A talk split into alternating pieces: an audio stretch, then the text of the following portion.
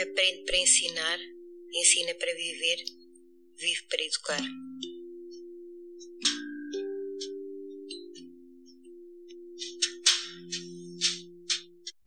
Olá papás, mamães e corujinhas. Aqui estou eu novamente, a Nancy do Ninho do Saber, para vos contar mais uma história. A história que eu escolhi para esta semana é para darmos as boas-vindas à primavera. Adivinha quanto eu gosto de ti na primavera? Um livro de Sam McBratney. Toc, toc, toc. Quem é? Pode entrar. É uma história que acaba de chegar. Conta até três para a história começar.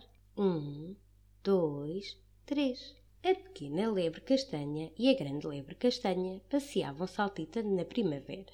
A primavera é quando as coisas começam a crescer depois do inverno. Viram um rebentozinho a crescer. Um dia há de ser uma árvore, disse a grande lebre castanha. Uma árvore grande? Sim, uma árvore enorme, disse a grande lebre castanha. A pequena lebre castanha viu um girino no charco. Era um girino muito pequenino, ondulando para um lado e para o outro. Vai crescer e vai ser uma rã disse a grande lebre castanha. Como aquela rã ali? Mesmo como aquela, disse a grande lebre castanha. Uma lagartinha peluda atravessou-se à frente delas à procura de erva verde para comer.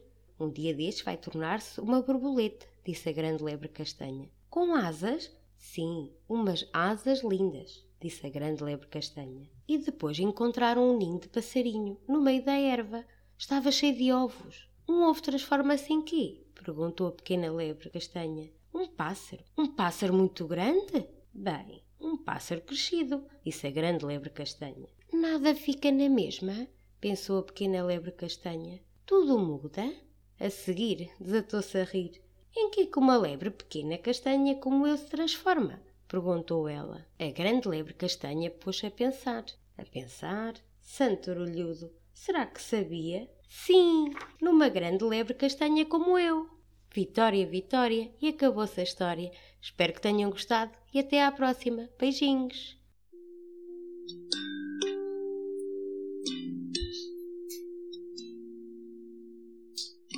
E não te esqueças de seguir as nossas redes sociais Ninho do Saber. Deixa as tuas sugestões e até o próximo episódio.